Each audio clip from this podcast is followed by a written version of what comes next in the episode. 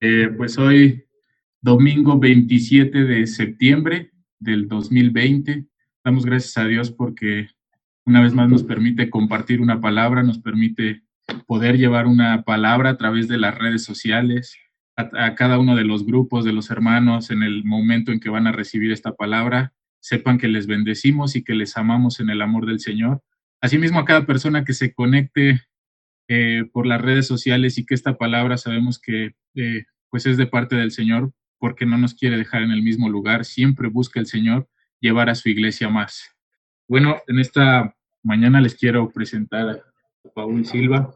Eh, yo llevo exactamente 10 años conociéndolo, que fue el tiempo en el que yo llegué aquí, y siempre lo he visto en la parte de audio, de video, picándole a los equipos desde proyección de cantos, proyección, edición de video, toda la parte técnica y, que muchas veces no se ve, pero él, está hoy aquí eh, con nosotros. Y bueno, se los quería presentar la edición de, de las imágenes que ustedes ven en redes sociales y las transmisiones, pues son eh, diseñadas aquí por, por Paul, así es de que pues bendecimos al Señor por la vida de Paul, porque de verdad es un talento y es, es e, esa inteligencia y esa sabiduría que el Señor le da para, para todo lo que él desempeña, es, es de admirarse y, yo bendigo hoy la vida de Paul y, bueno, pues le vamos a dar oportunidad de que se presente y que nos guíe también en una, en una oración. Oye, Sergio, eh, voy a interrumpir. Fíjate que ahorita que yo lo veía todo formal, me hace recordar que cuando nosotros llegamos al pastorado de la iglesia, Paul era un jovencito. Era un chavito que estaba en secundaria, todo extraviado, no sabía ni por dónde, ni por la derecha, ni por la izquierda. Pero bueno, yo veo que verdaderamente Paul es un llamado del Señor eres un preparado por el Señor y realmente te está capacitando cada día. Yo doy gracias a Dios porque estando ahí confío en que con tus audífonos, esos que te acabas de quitar, realmente escuches la palabra, realmente esté penetrando en ti toda la esencia de la palabra del Señor que nos comparte. Sergio decía algo interesante, decía, porque nunca quiere dejarnos en el mismo lugar el Señor. Y esta es una realidad. Si nosotros determinamos seguir a Jesucristo, nunca estamos en el mismo lugar. Vamos a tomar tiempito con Él en un lugar para descansar, pero automáticamente nos cambia de lugar. Esto quiero decirte, Paul, que lamentablemente muchas iglesias están estancadas en un solo lugar. ¿Por qué razón? Porque no le permiten al Señor guiarlos. No le permiten al Señor formarlos. Fíjense que hoy el tema que vamos a tratar, por ahí lo tienen ustedes desde muy temprano, se llama la inmadurez de los llamados. Y una cosa que me impresionó a mí por revelación del Espíritu Santo es que a todos los que el Señor llamó eran inmaduros y anduvieron con él los inmaduros.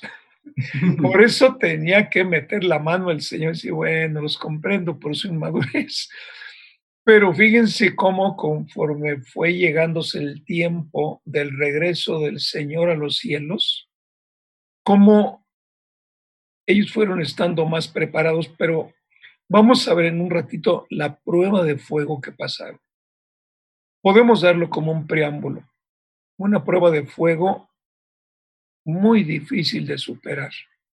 ¿Por qué razón? Porque ellos aún no tenían el poder ni la revelación del Espíritu Santo, de que quedaban realmente como representantes de Él sobre la tierra.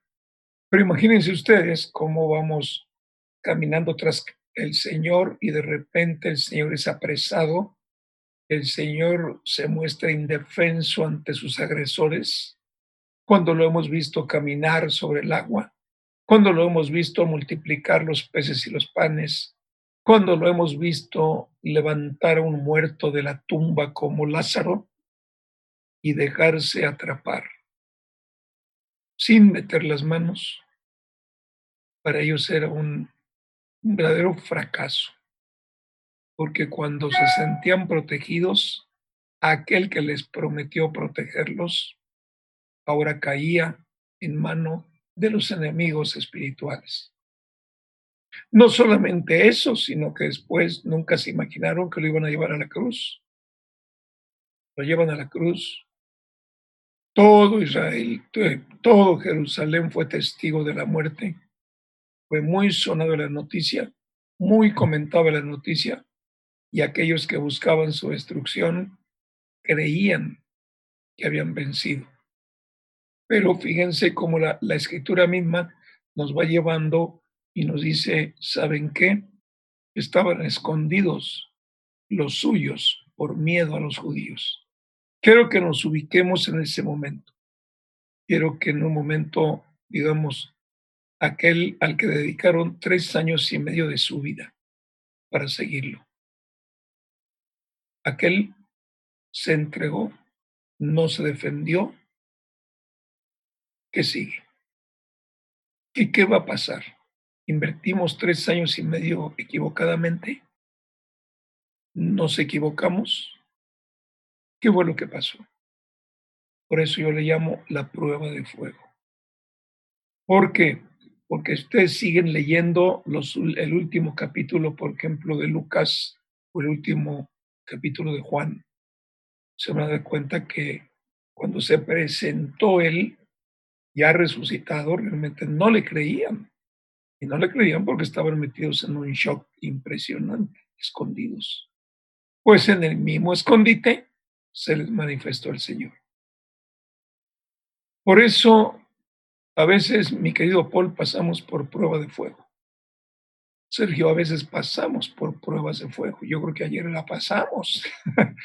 la pasamos, ¿verdad? Pero bueno, gracias a la guía, gracias a la dirección del Señor, todo se fue dando conforme a su perfecto propósito. ¿Cuál es el punto que te quiero dejar, Paul? Sigue al Señor aunque veas que la luz se apaga. Mm. Sigue al Señor aunque digas y ahora por dónde. Por eso me da mucho gusto verte desde la juventud, viendo la prosperidad del Señor que silenciosamente se ha invertido en ti, ha estado preparando. Se preparó técnicamente justamente para su obra, pero en lo intelectual estás totalmente equipado. ¿Quién te lo puede robar eso? ¿O quién te puede dar el mismo nivel en una universidad? No importa el doctorado, no importa la maestría, no importa los posgrados que puedas tomar, nadie te va a equipar como el Señor. Y mi hermano, me da gusto que ahorita estemos los tres aquí, tres preparados por el Señor. Hemos pasado bastantes pruebas, creo que nos, nos ha ido llevando adelante prueba tras prueba. Pero saben una cosa, nunca nos ha dejado en el mismo lugar. Cuando viene la prueba, nos sube un escalón, ya no estamos en el mismo lugar. Viene la otra prueba, nos sube al siguiente escalón. ¿Cuál va a ser el último escalón, Paul? Pues cuando seamos arrebatados y lo recibamos ahí en las nubes, como dice la palabra, ¿no? Y bueno, quién sabe qué sorpresotas, qué cosa nos tiene enseñado ahí, pero bueno, cuando menos nos reveló ya hacia dónde vamos. Con base en esto, Paul, si primeramente yo doy gracias a Dios por tu vida, gracias a Dios que realmente a pesar de todas las pruebas que has pasado, te has mantenido fiel. Y si eres fiel al Señor, Él es fiel contigo. Así que si dice la pastora aquí al lado, dice, le va a ir bien. Así que bueno, así que te bendecimos, mi hermano, y damos gracias a Dios por tu vida. Adelante. Pues. pues listos. Padre, te damos las gracias en esta tarde, Señor, por todo lo que tú nos has dado. Sabemos, Señor, que el día de hoy estamos aquí, Señor, con un propósito, Señor. A lo largo de todos estos años, Señor, tú nos has llevado, Señor, nos has eh, bendecido, Señor, y nos has llevado, Señor, a llegar al punto donde tú quieres, Padre. Padre, sabemos, Señor, que cada paso que hemos dado, Señor, y lo hemos dado en ti, nos ha llevado a un nuevo nivel. Hoy yo sé que la palabra que tú tienes para tu iglesia el día de hoy nos llevará a un nuevo escalón, Padre. Padre, pongo esta palabra, Señor, en tus manos, Señor, para que tú la lleves a todos aquellos que la necesitan, Señor. Sabemos, Señor, que esta palabra, Señor, sale alrededor de las redes, Señor, pero el único que le da el alcance que, es real eres tú, Padre. Padre, declaramos los corazones abiertos, Señor, y la mente, Señor, para que esta palabra, Señor, entre, Señor, y nazca en cada uno de nosotros, Padre. Porque sabemos, Señor, que el único que da el crecimiento eres tú, Padre. Amén. Y hoy ponemos, Señor, nuestras vidas, Señor, para que tú obres en ellas, Padre. Te doy las gracias, Padre, en el nombre de Cristo Jesús. Amén. Y yo me uno a esta oración, Señor. Primeramente, para darte gracias por este nuevo día. Un hermoso domingo en el cual el pueblo judío tiene su Yom Kippur. Mm. Oramos por ese pueblo, Señor. Tú sabes que cada año es pan con lo mismo. Y nosotros los que estamos en Jesucristo sabemos que es una sola vez y para siempre. Por eso intercedemos por este pueblo, que ahora está en su etapa de arrepentimiento. Le das una semana para reconsiderar lo que ha sido sus vidas y se pidan perdón por toda ofensa los unos a los otros. Y esto cada año, mi Señor. Ya que estamos en Cristo, no alcanzamos a comprender el tamaño de tu sacrificio, porque moriste una sola vez y para siempre en esa cruz para perdonarnos de todo pecado. Señor, ahora no nos das una semana para reconciliarnos. Inmediatamente tu Espíritu Santo nos señala en lo que fallamos. Inmediatamente nos lleva la convicción de pedir perdón cuando ofendemos. Pero el sacrificio fue uno el tuyo como Cordero de Dios que quita el pecado del mundo. Continúa llevando a Paul, Señor, por el camino que tú has trazado para él, para que juntos continuemos sirviéndote, viviendo por ti y viviendo para ti. Igualmente, gracias por la vida de Sergio, porque nos hemos unido, Señor, para que no falte ni un solo detalle en lo que tiene que ver en la parte técnica y aún en la parte espiritual. Porque sabemos de nuestro compromiso. Sabemos que cuando te dijimos cuentas con nosotros, tú nos abriste el camino. Y lo último que queremos hacer sobre la tierra es equivocarnos. Lo último que queremos es, Señor, hacerte un lado y no darte lugar, que tú te manifiestes a través de nosotros. Continúa formando a Paul, Señor, continúa dándole esa sabiduría que el mundo busca en las instituciones educativas y nunca lo van a conseguir. Porque la sabiduría y tu inteligencia vienen de lo alto, del Padre de las Luces. Por eso lo bendecimos, Señor, y agradecemos por su vida. En el nombre de Jesucristo oramos. Amén. Amén. Falta tu oración, Sergio. Amén.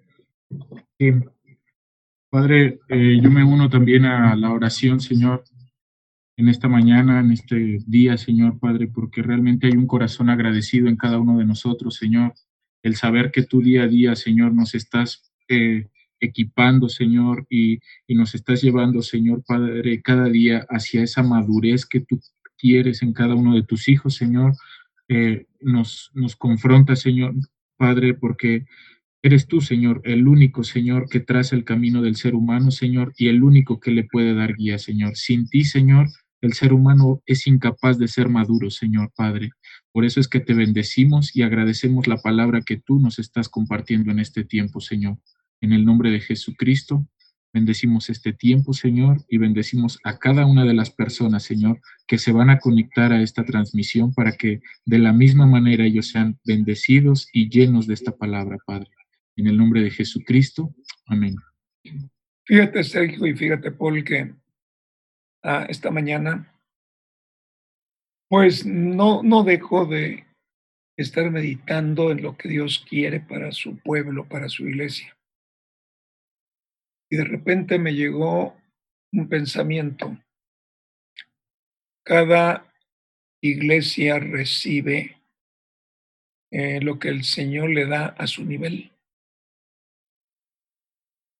Por eso cuando nosotros nos metemos a las redes para escuchar a algún predicador, escuchamos su nivel, si nosotros escuchamos a un evangelista, seguramente es un llamado el evangelista hacia el final.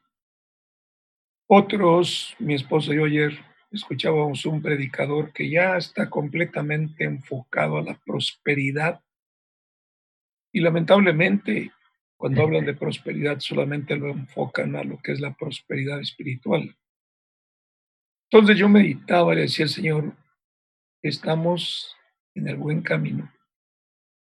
Estamos realmente en el tiempo perfecto que tú has determinado para nosotros. Y bueno, después de meditarlo, después de pensarlo, pues la respuesta es sí. ¿Por qué razón? Porque ustedes y yo somos testigos de que aquí al único que se le da el espacio es al Señor, que nos utiliza, sí nos utiliza, Piense que hace unos días de repente me senté en la computadora porque estaba yo leyendo la palabra y vino a mí un tema que se los puedo anunciar de una vez. El tema es Él en nosotros.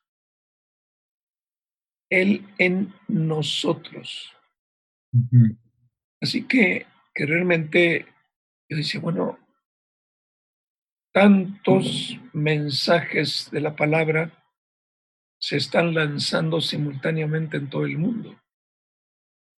Y yo decía, pues Señor, efectivamente, son muchos.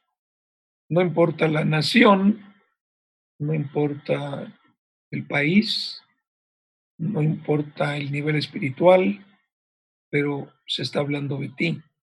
Y se está hablando en todos los niveles. Entonces, nuestra oración debe estar enfocada para todos aquellos que ya están en el nivel, en el nivel que el Señor nos está dando a nosotros y que con mucho gusto lo compartimos. Si hay otra gente que no está en el nivel, quizá nos escucha un ratito, se va a cambiar, va a buscar algo más digerible, pero yo confío por la, eh, como, les dijera, por la escalera a la que el Señor nos va llevando eh, cada día, cada día que nos conectamos, sea domingo, sea martes, sea jueves, sea miércoles, realmente yo veo una escalera hacia arriba. Por eso, Sergio, en la oración que tú nos compartías, decías, porque nunca nos deja en el mismo lugar. Y amén, amén. Esto me revivió un cachetadón allí en el espíritu y dije, amén, Señor, si es cierto, no nos has dejado en el mismo lugar. Fíjense que no repetimos, bueno, perdón, el Señor no repite el tema una vez y otra vez y otra vez, sino más bien siempre que repite el tema le va llevando arriba, arriba, arriba, arriba. Y realmente cuando habla de la inmadurez es porque vienen tiempos muy fuertes y bueno, a través de los sueños proféticos que nos comparten ahí los hermanos de la iglesia, realmente nos vamos dando cuenta se necesita mucha inmadurez para poder sobrellevar los tiempos que nos anuncian. Les comparto esto porque, bueno, ya que estamos aquí en pequeño comité, mis hermanos, pues que sirva de introducción. El tema es la inmadurez en los llamados. Y yo sé, en el nivel en que nos tiene el Señor, hay cierto grado de inmadurez porque no alcanzamos a comprender todo aquello que tiene para nosotros. Pero mal haríamos en quedarnos estancados con esa inmadurez. eso lo podríamos llamar un conformismo, ¿no? Y lo que es en el reino de los cielos, nadie puede conformarse con la estatura espiritual que tiene. Al contrario, al contrario, cada vez tenemos que estar más avispados, cada vez tenemos que desear muchísimo más, realmente ir a más. ¿Cuál es la meta? Llegar a la estatura del varón perfecto. Así que bueno, Paul, muchas gracias por todo. Este, vamos a comenzar. Ya les dimos una buena introducción a los hermanos para agarrarlos calientitos con este canto y con la palabra que el Señor tiene para nosotros. Adelante. Pues bueno, eh, precisamente ahorita que usted hablaba de, bueno, más bien desde hace ocho días que el Señor nos habló de lo que es la inmadurez en los hechos, eh, hay un canto de Marco Barrientos que dice, eh, abre mis ojos, Jesucristo, quiero mirar. Dice, hoy me rindo a ti. Dice, me abro a ti. Y, yo veía esto, la inmadurez, eh, no, nosotros hay veces que no la podemos detectar, no la podemos ver, si no Jesucristo nos abre la venda de esa inmadurez. Hace ocho días usted compartió un pasaje en primera los Corintios eh, 3, donde Pablo dice, es que no les puedo hablar como a maduros porque hay celos, porque hay ira, porque hay contienda, porque hay carnalidad. Entonces, eh, tú no te das cuenta, tú piensas que estás bien porque a lo mejor llegaste a un nivel, eso también usted lo mencionaba ahorita, y lo mencionó hace ocho días porque decía, Tú te conformas al nivel al que quieres, pero no es el nivel que el Señor te quiere llevar. Y hay iglesias que se han conformado con el 30, con compartirles al 30, con compartir un evangelio eh, a lo mejor de salvación o si es evangelista, como usted nos lo explicaba ahorita. Pero yo creo que eh, no nos tenemos que conformar y la única manera en que nosotros podamos decirle, Señor, quita la venda que hay en mí, es humillándonos, entregándonos al Señor y decir, quita la venda, no veo mi inmadurez, no veo en qué estoy eh, quizás siendo inmaduro. Ah, yo, veía en segunda los Corintios 3 que dice, si todavía hasta el día de hoy, siempre que leen los escritos de Moisés, un velo les cubre el entendimiento, pero cuando una persona se entrega a Cristo, el velo se le quita porque el Señor es espíritu y donde está el espíritu, hay libertad.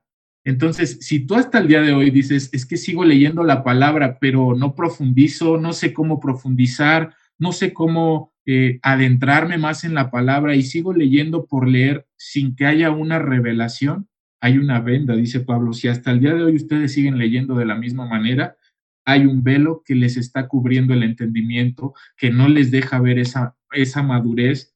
Y otro de los puntos, usted ahorita hablaba de eh, Lucas, el último capítulo de Lucas. Y dice que en el último capítulo de Lucas el Señor se les empareja a, dos que van camino a Emaús y que pues van velados, ¿no? Van hablando, no, pues ya se murió el, el, Señor y, se, les, se les encamina, eh, se les empareja y les dice, ¿de qué hablan ustedes? Y no, pues que, que tú eres el único que no te has dado cuenta, todo lo que ha pasado y todo esto. Y dice que les empezó a explicar el Evangelio, dice, desde Moisés y hasta los profetas, y se les abrieron los ojos y el entendimiento. Es Jesucristo el único que nos puede abrir los ojos, por eso eh, no solamente cantemos esta alabanza, mis hermanos, amigos en las redes sociales, como, ah, pues qué bonita, Marco Barrientos, no sé, lo que sea, sino que sea desde la perspectiva de quiero ver, Señor.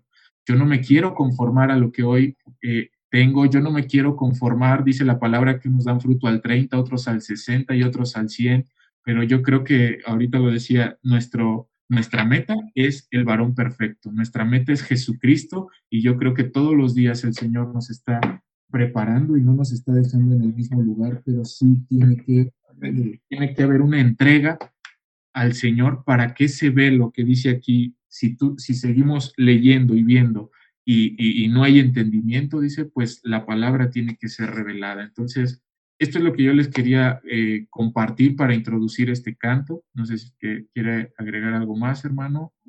Vamos a Adelante. Adelante. Vamos a alabar al Señor.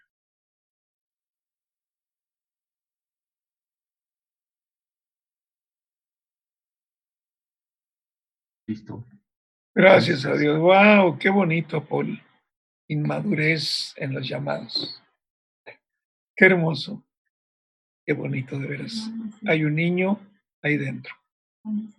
Sí, muy bien, muy bien. Asomado por una rendija.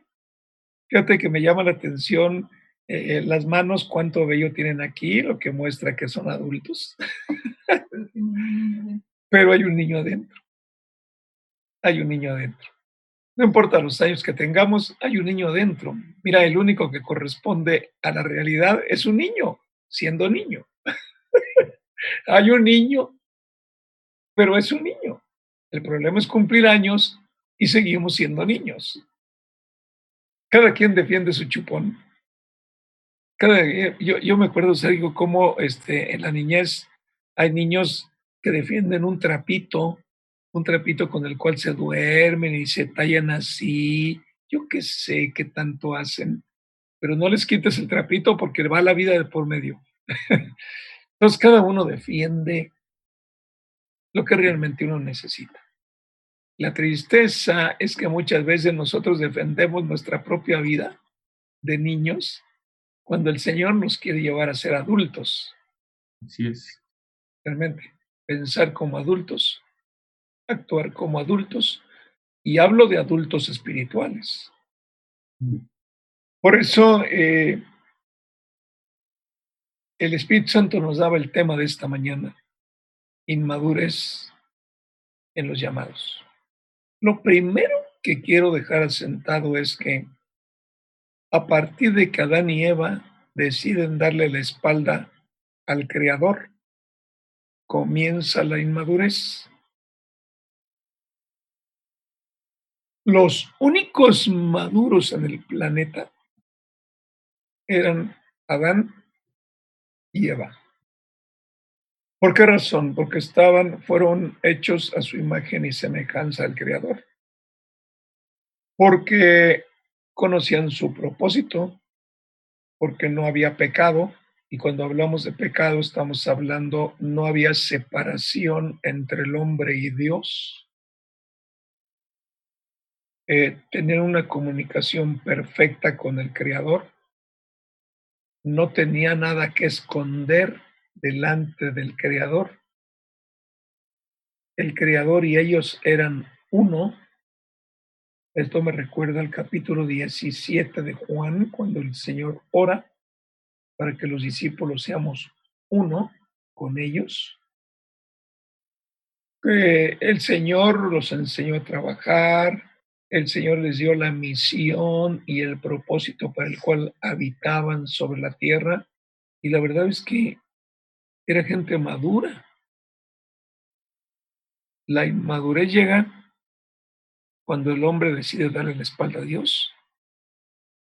A partir de que Adán y Eva le dan la espalda a Dios,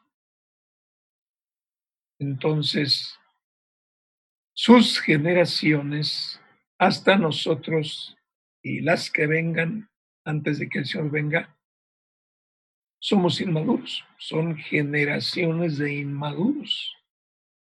Y acuérdate que cuando hablamos de inmadurez, simple y sencillamente nos referimos a que si nosotros no tenemos una identidad dada por el que nos creó, entonces estamos hablando con gente inmadura que no sabe quién es. Si Él no nos da el propósito para vivir sobre la tierra, Estamos hablando de gente inmadura, número uno, que no sabe quién es. Número dos, que no sabe lo que hace aquí. Entonces, ante estos puntos claves que tienen que ver con nuestra identidad, cuando fallan, pues como no tenemos comunicación con el Señor, ciertamente pertenecemos a una religión, pero no tenemos una comunicación directa con el Señor, entonces buscamos que el mundo nos dé una ubicación en la tierra. Por eso es que en las universidades se imparten distintas profesiones. Yo tengo el talento para la ingeniería, me dicen, ah, tú eres un ingeniero. Tú tienes talento para la administración, ah, tú eres un administrador. Otro tiene talento para la arquitectura, tú eres para la arquitectura. Y cada universidad, cada centro de educación nos va ubicando y nos van dando, digamos, el nombre con el cual nosotros vamos a desarrollarnos en la vida. Fíjate que yo, yo pensaba en eso, Sergio. Fíjate cómo desde el kinder es un ciclo preparatorio. Luego primaria sigue el ciclo preparatorio. Luego la secundaria sigue el ciclo preparatorio. Luego la prepa sigue el ciclo preparatorio. Nos lanzan a la universidad y de acuerdo a la carrera que nosotros determinamos, entonces ya viene la determinación y la marca final. Tú eres doctor, tú eres ingeniero, tú eres arquitecto, tú eres contador, tú eres científico, biología, lo que, lo que quieras tú llamarle, investigador, o tú vas a ser un astronauta, un técnico de la NASA, yo qué sé, banquero, prestamista. El mundo se encarga de establecer nuestra identidad. Pero ¿qué hay del vacío que cada uno de nosotros llevamos sin conocer al Señor? Por eso ahorita que yo veía esta, esta hermosa ilustración, esta foto tan hermosa que Paul nos presenta, un niño envuelto en un ropaje de adulto. Simplemente yo pensaba, mientras el Señor no nos ubique y nos dé identidad, somos niños cubiertos de cabello, con barba, con bigote, y el vacío está ahí adentro. Y fíjate cómo en ese vacío hay un potencial que nadie puede llenar. Es más, el hombre está limitado por las instituciones educativas. Usted nació para ser ingeniero, dedíquese a la ingeniería. Usted nació para ser doctor, dedíquese a la medicina. Ya me están limitando en mis capacidades, ¿no? Cuando realmente el Señor nos capacita para hacerlo todo, pero el mundo nos va formando mentalidades según la profesión que nosotros decidimos. Por eso es que nos cuesta mucho. Nos cuesta mucho. Fíjate que ahorita que, que estoy platicando contigo, yo me estoy acordando de lo que el Espíritu Santo a través del apóstol Pablo dejó en el libro de los Efesios y no hay necesidad de buscarlo, Víctor. Solamente se los voy a leer aquí, porque en el libro de los Efesios hay algo que vale la pena destacar. Dice en Efesios capítulo 4, versículo 11, dice, el mismo Señor constituyó a unos apóstoles, a otros profetas, a otros evangelistas y a otros pastores y maestros. Él mismo constituyó estos cinco ministerios. Por lo tanto, Él reunía en Él los cinco ministerios. Si realmente continuamos leyendo aquí en Efesios capítulo 4, dice que justamente estos cinco ministerios, dice que están establecidos por el mismo Señor con el único propósito de capacitar al pueblo de Dios para la obra de servicio, para edificar el cuerpo de Cristo, que es la iglesia. Acordémonos que el apóstol Pablo toma la expresión cuerpo de Cristo para definir a la iglesia de Cristo. De este modo, dice el apóstol, todos llegaremos a la unidad de la fe, a una sola fe. Te lo voy a repetir porque aquí hay algo muy interesante. De este modo, o sea, a través de la instrucción que recibimos de los cinco ministerios establecidos por Jesucristo, todos llegaremos a la unidad de la fe. Tal parece, mi hermano, que esta porción de la Biblia está borrada para las denominaciones, porque cada denominación establece su propia doctrina. Entonces, si yo pertenezco a la, a la denominación 1, no voy a ser educado en la misma doctrina que la 2, y ni la 2 a la 3, ni la 3 a la 4, ni la 4 a la 5, y ahí se empieza a diversificar todo. Entonces, por eso no hay comunión entre los creyentes. Simplemente, de verdad, mira, de verdad es impresionante porque, a ver, solamente hablar del bautismo, bueno, hay un peleadero ahí que si es, que si no es, que si es el tiempo, que si no es el tiempo, que si es antes del tiempo, que si tú bautizas niños, que si yo no bautizo niños, y cada uno tiene su doctrina y continuamente nos estamos lastimando y desviándonos de la verdadera fe. Pero ¿a qué voy? Si el Señor distribuyó estos cinco ministerios, es porque los tenía todos. Por eso fíjate cómo se me ocurre. Maestro, él enseñaba. La Biblia dice que él enseñaba y se dedicó a enseñar y a capacitar. Evangelista, compartía el Evangelio del reino de los cielos de manera completa, pero además él daba testimonio de ese Evangelio. pastor, cuidaba de los suyos. Maestro, yo dije, profeta, oye, todo lo que profetizó antes de ser llevado a la cruz, Mateo 24 y todo esto, los últimos tiempos. ¿Qué más? Apóstol. Apóstol era el enviado, fue el enviado de Dios. En él estaba todo. Ahora, lamentablemente, lamentablemente nosotros, siguiendo un modelo universitario en donde nos clasifican tú para arquitecto, tú para contador, tú para esto, tú para aquello.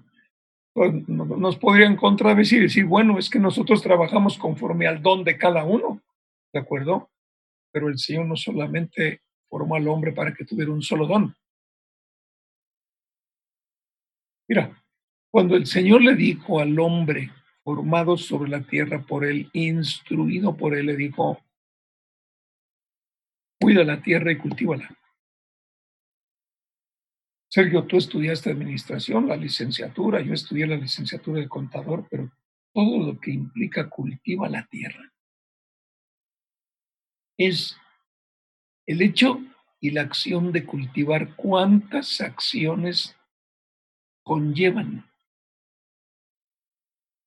hay que conocer los tiempos, hay que conocer la tierra, hay que saber para qué es buena esta tierra, si es para manzanas o para chile verde.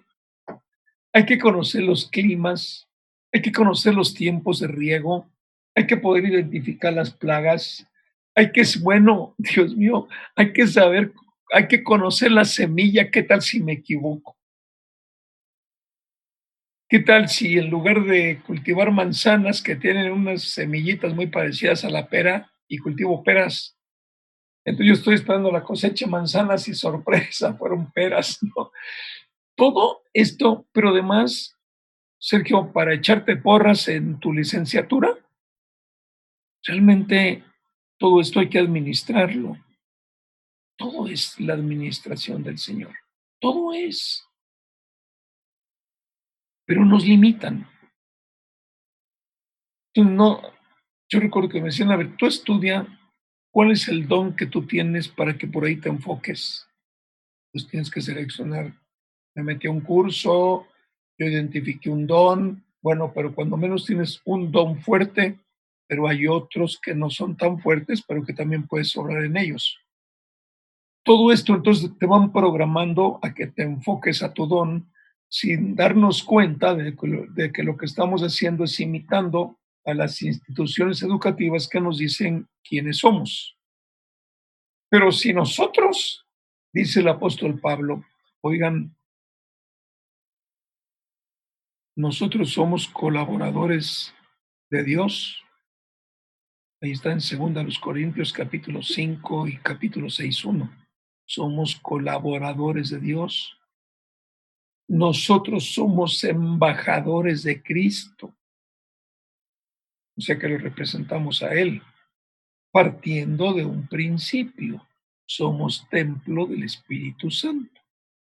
Entonces, el Espíritu Santo de administración está en Sergio el Espíritu Santo de contador está en Roberto. El Espíritu Santo de ingeniero en la parte de las computadoras o de la computación está en Paul. El músico, ahí está el espíritu de músico. No, él es todo y tiene todo. Bueno, ¿por qué, ¿por qué tomamos el tema? Por la inmadurez en la que vive la iglesia. Eso es. Es nada más meternos para ser guiados por el Espíritu Santo que nos lleve al conocimiento de la verdad. No, fíjate, el Señor resucitó. Ah, tenía el don de milagros. El Señor multiplicó los peces y los panes y repartió la comida entre la gente que lo seguía. Ah, el don de repartir. ¿no? El Espíritu Santo que resucitó a Lázaro, pues a ver qué don le cabe, pues hay que buscar milagros. Caminó sobre las aguas. Híjole, pues ¿cuál sería el don que le cabe aquí? Déjame calificarlo. síguelo calificando, llámalo como lo llames. Pero bueno, entonces tenía muchos dones. Entonces habita en nosotros nos equipa con muchos dones según donde nos necesite.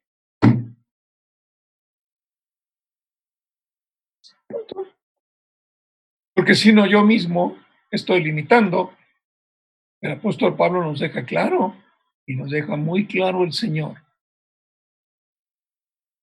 Es, es un tema, e, e, ese, ese, ese tema que te dije junto con Paul hace un momento, él en nosotros nos va a demostrar, nos va a demostrar cómo le estorbamos a Él.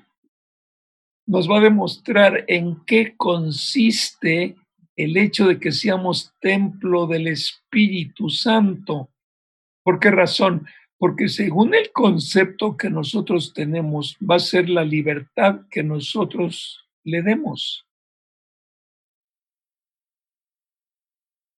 Entonces, cuando Él quiere manifestarse, cuando Él quiere manifestarse este, en un milagro, y pues hay que buscar cuál de todos ellos cree que lo tiene, pues por allí, cuando realmente el Señor dijo, oigan, ayer Marcos lo dejó claro, sobre quien ustedes pongan las manos sanarán. Ah, entonces todos tienen el don de milagros. Pues no nos estemos clasificando humanamente, hermanos. La palabra lo dice, pues bueno, si me lo dice a mí, pues yo lo voy a hacer. No, no, no, es que no es para ti, tú eres maestro, tú no te metas con milagros. Pero ¿quién dice que no si el Espíritu Santo está en mí? Bueno, la teología es muy difícil. Vivimos encapsulados porque somos inmaduros. Y si algo puedo ver yo en el Espíritu, Sergio, es Jesucristo vino a ser como la explosión que el ser humano busca. Es como, mira, ¿sabes cómo veo al hombre? Como un cohete. Cohete de los 16 de septiembre, ¿no? No cohete que va a la luna. Entonces, es un cohete, ¿no? Mientras no lo prendes no pasa nada, pero le pones el fuego y ¡pum! Según la potencia de la pólvora, es el tamaño de la explosión. El otro día estábamos allá en, en Huehuetoca platicando con Monchis y empezaron a sonar los cohetes. Pues ahí estaba recién pasado el 16 de septiembre, ya ni me acuerdo si venía el 16, a ver si había pasado. Pero no, ya había pasado, hacía unos días. Me dijo, no, pastor, tengo ahí unos cohetes que si los echo, no, se nos va a armar porque son muy fuertes y aquí al lado está el campo militar. o sea que también según la pólvora es el estallido del, del cohete, ¿no? La pregunta es, el mundo sin Cristo, ¿cuánta pólvora pone en nosotros?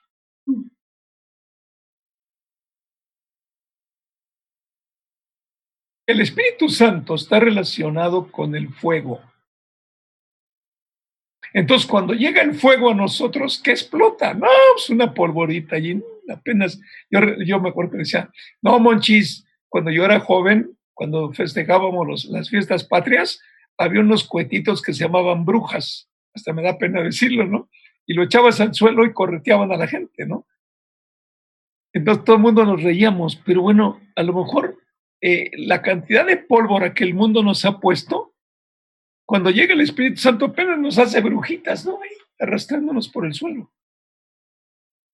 Tú sabes el potencial que Dios puso en el ser humano. Y ese potencial está siendo acallado por el diablo porque al diablo no le interesa que nosotros nos manifestemos como representantes de Cristo. Yo no puedo comprender a un Cristo que me dice, Roberto, me vas a representar solo en esta área. No puedo hacerlo, porque si Él vive en mí y yo reconozco que soy templo del Espíritu Santo, la pregunta es, ¿quién soy yo para limitar lo que el Señor quiere hacer a través de mí? Bueno, pastor, pues yo vengo de una denominación, bueno, te la volteo. ¿Quién es la denominación para limitarte en lo que Jesucristo quiere hacer en ti?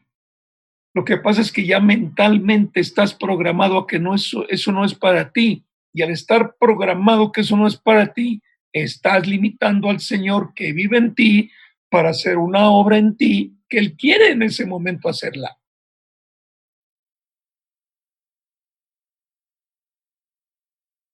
Yo creo que en el cielo habría un letrero, una manta como la que atraen las, las avionetas. Las avionetas cuando traen un anuncio ahí en la cola y, y lo hacen y lo van leyendo todo el mundo.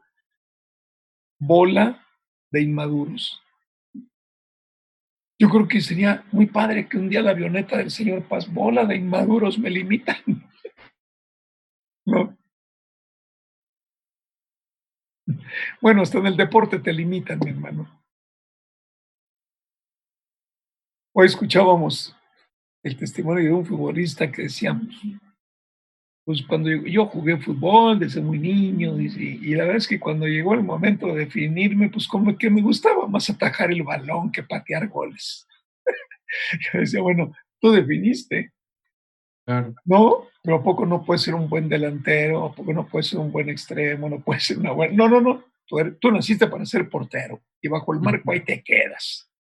Oye, hermanos, yo he visto muchos delanteros que cuando expulsan al portero se ponen el suéter y paran mejor que el portero. Pero bueno, no, no, no, tú allí no vas, ahí nomás entraste un ratito. Todo el mundo nos va clasificando, todo el mundo nos va etiquetando. Y todo eso tiene que ver con la inmadurez.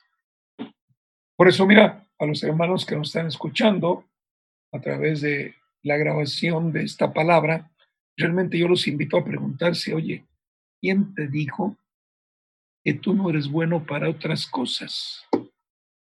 Claro. ¿Quién te lo dijo? Sacúdete. Dale libertad al Espíritu Santo que vive en ti. Dale libertad que explote. Mira, eres un cohete con así de pólvora serás una brujita que se arrastra por el suelo. ¿Eres un cohete como el de Monchis? Pues explota con todo, mi hermano, aunque despiertes al ejército que está ahí al lado derecho. Pero ¿quién te limita? ¿Por qué te limitas? No, el polvo más es bueno este, pues, para manejar la electrónica. No, hombre, ese es un ministerio. El pol es bueno para otras cosas. Y cuando se case nos va a demostrar que es buen papá. Bueno, hay de tu prima, mi hermano, ahí, adviértele. Pero él va a ser un buen marido, va a ser un buen papá. Entonces no solamente es para la electrónica, tampoco. Mira, a, mí me admira cuando hablo con cuando hablo con los chavos que están en prepa o están en la universidad y les digo, a ver, a ver, a ver, espérame, ¿quién es el mejor matemático del universo? Y se me quedan viendo. empiezan a pensar en científicos, ¿no? El que creó los cielos y la tierra, hermano. Tú sabes los cálculos que tuvo que hacer para la perfección. Y lo deja ilustrado en la Biblia, donde estabas tú cuando yo determiné el límite del mar. Yo, ah, caray. Entonces el Creador tuvo que limitar el límite del mar, sí, y que entonces tuvo que tomar en cuenta la fuerza del agua en movimiento. ¿Cómo es que le restó la fuerza al mar? Le metió una presa, le metió, dijo, una escollera. ¿Cómo lo hizo? ¿Dónde estabas tú? Cuando formé a la cabra que anda en los montes. Y Allí en Job te cuestiona y cuando somos valientes nos deja desnudos. Lo mismo está pasando en la iglesia. La inmadurez de los llamados. Somos llamados, pero somos inmaduros. Cuando tenemos toda la pólvora espiritual para explotar con potencia los que nos criaron, pues casi nos quitaron la pólvora. Ay, pastor, ¿cómo dices eso? ¿Algún día te dijeron eres un bueno para nada? Ese que, eso que usted comenta ahorita, hubo una maestra a mí que en tercero de secundaria me dijo, te voy a dar el 10 que necesitas porque eres bien burro para matemáticas. Y eh, si no te doy ese 10, aquí te voy a tener el año que entra. Y pues en el momento uno dice, ah, pues qué padre, ¿no? Está bien, no me van a regañar. Pero yo me acuerdo que a partir de ahí yo buscaba una carrera que, que tuviera poquitas matemáticas porque ya me había creído que no podía con matemáticas, que no la iba a hacer con algo así hasta que eh, pues viene el Señor y te tiene que cambiar esas palabras, viene, tiene que venir Él a cambiar todo ese molde porque tú te creíste que eres bien burro para matemáticas. Y pues sí, realmente uno, eh, eh, el mundo todos los días sale a decirte no sirves para esto, te pone la etiqueta de, de algo y en eso caminas y ahí vas tú en ese, en ese solo embudito que, que el mundo te traza. Wow. ¿Tú te imaginas el potencial que le quitan al hombre cuando le hacen sentir que es mujer? Tú sabes el nivel de tristeza en el que lo van a meter. Claro. Tú sabes en el nivel de la impotencia que va a manifestar continuamente. Esa es la labor del diablo, destruir al ser humano, que no sea feliz, que no consiga su propósito y desde que nacemos se encarga de utilizar a otros seres humanos para quitarnos la pólvora original con la cual Dios diseñó al ser humano. No se vale. No se vale. Tú sabes que en nueva generación tenemos un montón de gente sin pólvora por la manera como fue criada, por la manera como fue educada con todas las descalificaciones que continuamente le estuvieron metiendo en la cabeza. ¿Cuántas veces le dicen, eres un estorbo? No sirves para nada. Mejor cállate. Cuando abres la boca, escupes puras estupideces. Y bueno, Dios mío, todos los descalificativos que el diablo tiene para el ser humano con el propósito de destruirlo es increíble. Por eso cuando el Señor nos da un puesto chiquitito, nos queremos apropiar de todo y aquí no me tocas, mi hermano. Esta es mi área. Soy músico y tú no te metas en mi ministerio. Bueno, Dios mío, con lanza y flecha y pistola y ametralladora y cada quien defiende lo suyo en la iglesia. Como si el Señor estuviera repartiendo su iglesia en cachitos, ¿no? Y me hago el indispensable, yo acá las tortas. Bola de inmaduros somos los llamados. ¿Por qué razón? Pues porque así nos formaron como inmaduros.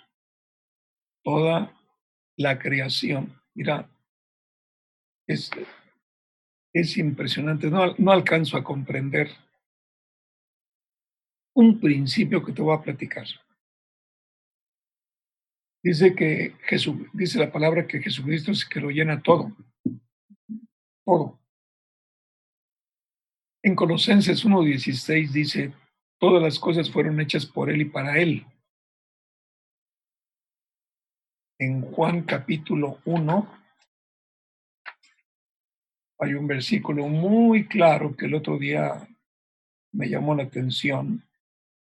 Dice, por medio de Él todas las cosas fueron creadas. Sin Él, nada de lo creado llegó a existir. Va de nuevo. Por medio de Él, todas las cosas fueron creadas. Estoy leyendo el versículo 3 del capítulo 1 de Juan. Pero fíjate en el 2. Él estaba con Dios en el principio. Versículo 3. Por medio de Él, todas las cosas fueron creadas.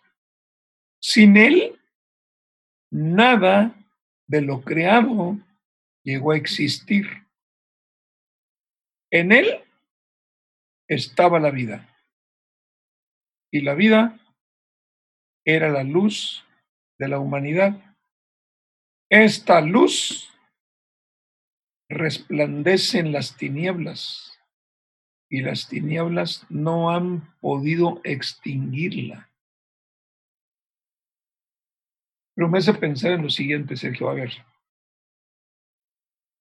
Por un lado, el apóstol Pablo le es revelado que todo fue hecho por él y para él.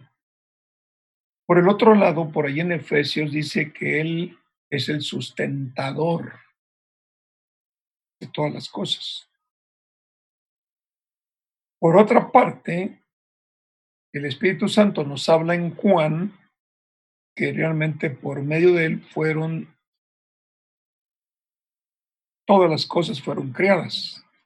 Y sin él, nada de lo creado llegó a existir. Ok.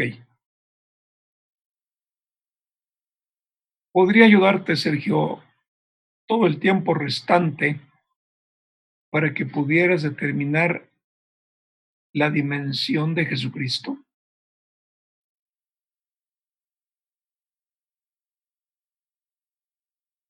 No, ¿Por qué, no te, sé. lo, sí, ¿Por qué te lo pido, Sergio? Porque entonces es el mismo Jesucristo cuyo nombre está revelado en la Biblia el que nos habita. Él es el que vive en nosotros. Ahora, ¿es el mismo Jesucristo? Sí, es el mismo Jesucristo. Entonces, todo lo que es Jesucristo está dentro de nosotros.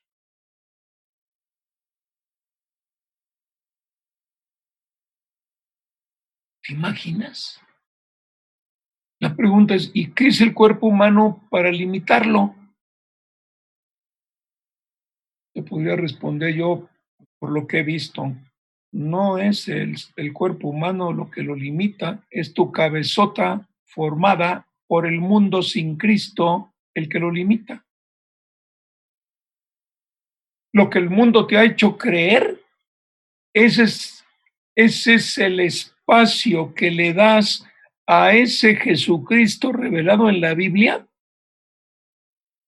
para que Él se manifieste.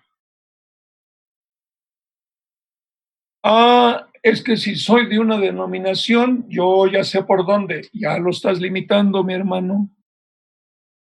No, es que soy de otra denominación, ya lo estás limitando, mi hermano.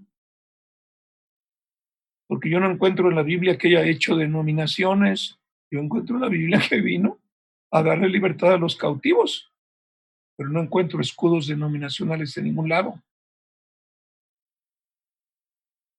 Nos hace falta, con la guía del Espíritu Santo, poder entender que ese Jesucristo revelado en la Biblia es el que vive en nosotros. Entonces, ¿quién te limita para seguir creyendo que no eres alguien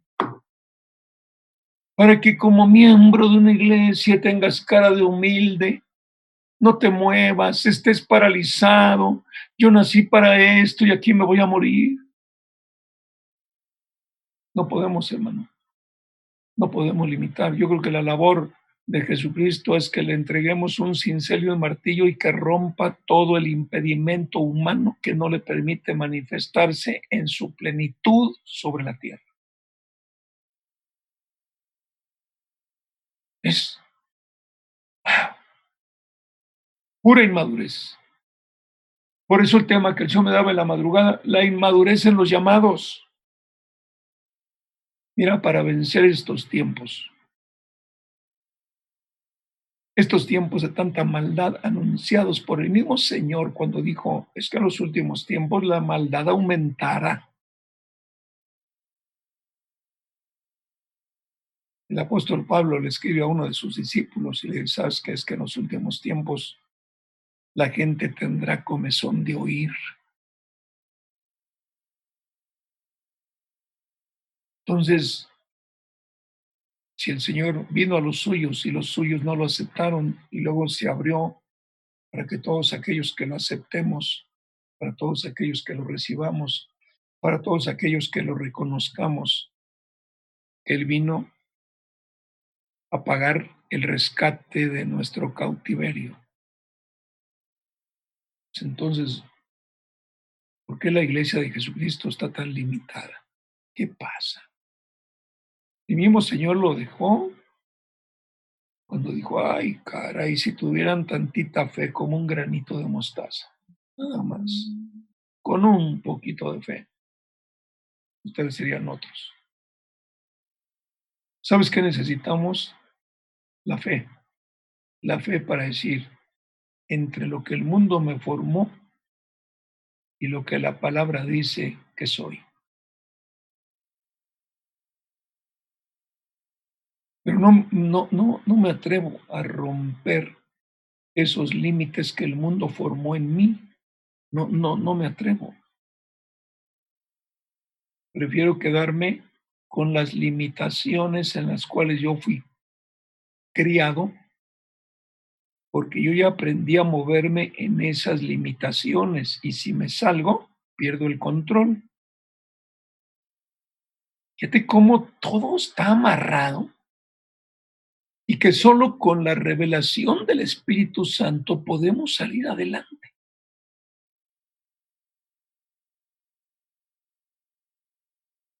¿Por qué sufren los países del coronavirus? Porque cada gobernante quiere salir por sus propias fuerzas. Y el único que nos puede sacar está sentado esperando que clamemos a Él. Es sencillo. Pero como los gobernantes no quieren saber absolutamente nada del Creador, como los gobernantes no tienen tiempo para leer la Biblia, sino para andarse peleando, gastándose el dinero de los impuestos y ya sabes. Como no tienen tiempo de leer la Biblia, no saben que en el segundo libro de la Biblia, el Éxodo, el Señor le envió al pueblo de Egipto diez plagas y no había laboratorios humanos. A ver, ¿quién diseñó la plaga de que las aguas se convirtieran en sangre? A ver quién diseñó la plaga de llenar el territorio de piojos. A ver quién diseñó la plaga de enviar granizo que destruyó todos los plantíos y lastimó. A ver la plaga de las tinieblas. A ver la plaga de las ranas. ¡Wow! No más lean. No, es que no es plaga el coronavirus. Bueno, entonces, ¿cómo se llama? La plaga Mira, muy abusados para combatir las plagas de las plantas. pero muy tontos para combatir la plaga que ataca al ser humano. Eso sí, estudiosos, vamos a atacar y que la planta y que la planta durazno hay que librarla de tal plaga para que saquen unos duraznotes y los podamos vender a buen precio. Y ahí está el hombre atacando las plagas, pero cuando llega la plaga contra el ser humano, nos morimos todos. Mejor cubre bocas. Cubre bocas. Está bien, mi hermano. Ahora vamos a hacer un cuadro San Cubrebocas, es el que me libra. Pero bola, de inmaduros, mi hermano. ¿Qué decía Sergio? Decía el, secretario de salud de aquí que la, la, vacuna, la única vacuna que se tiene es el cubrebocas. ¿Te digo? Al rato lo elevamos a nivel de santo al cubrebocas, San Cubrebocas. El que me libera. Hoy eh, yo te pedí una lectura. Yo, mira, yo sé que el tiempo se nos va a acabar muy pronto. Este, bueno, no, se le acaba al hombre, para el Señor es eternidad, ¿no? Pero realmente, mira, en segunda los Corintios capítulo 4.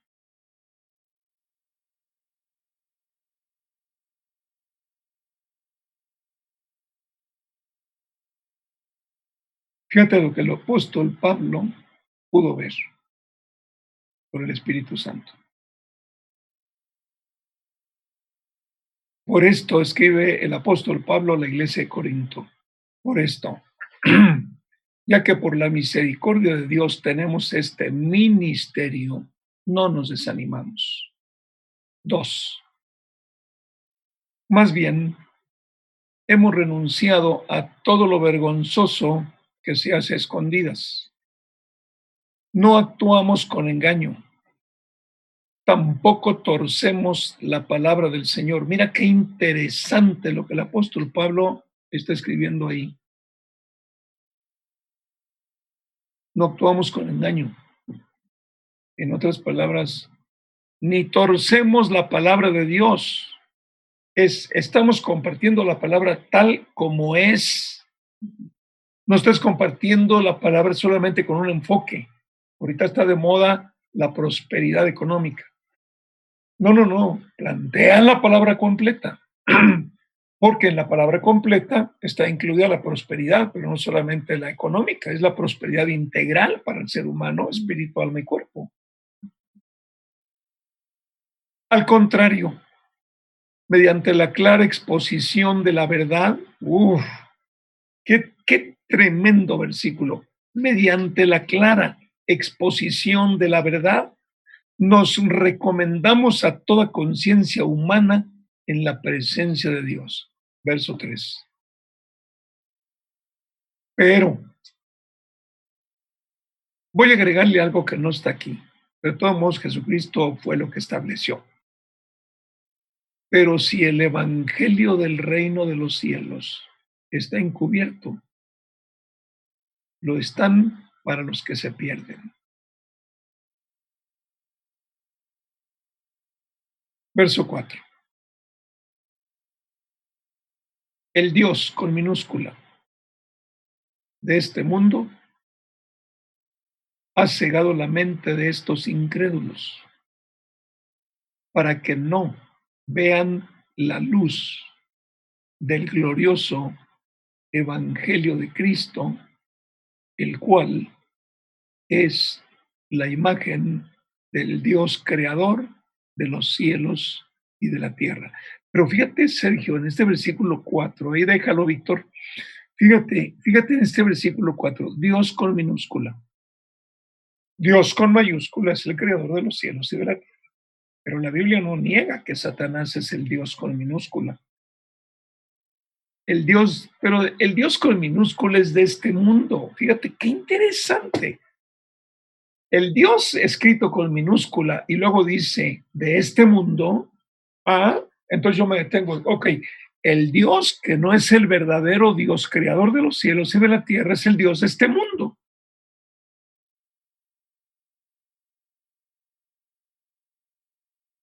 Entonces, ¿a qué vino Jesucristo? A darnos a conocer al Dios con mayúscula. Pero mira, mira, amárrate al cinturón. Vino a darnos a conocer al Dios con mayúscula, que es el creador de los cielos y de la tierra, para sacarnos de la autoridad del Dios con minúscula que gobierna en la tierra.